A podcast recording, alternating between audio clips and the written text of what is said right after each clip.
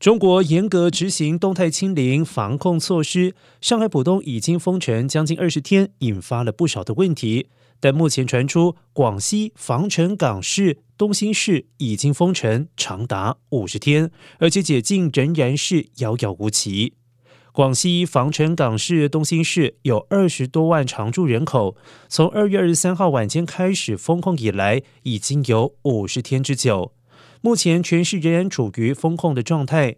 东兴与越南仅有北仑河一水之隔，当地居民以从事边境贸易为主。不少市民反映已经居家隔离五十天，工作停摆，经济遇到困难。至于何时才能够解封？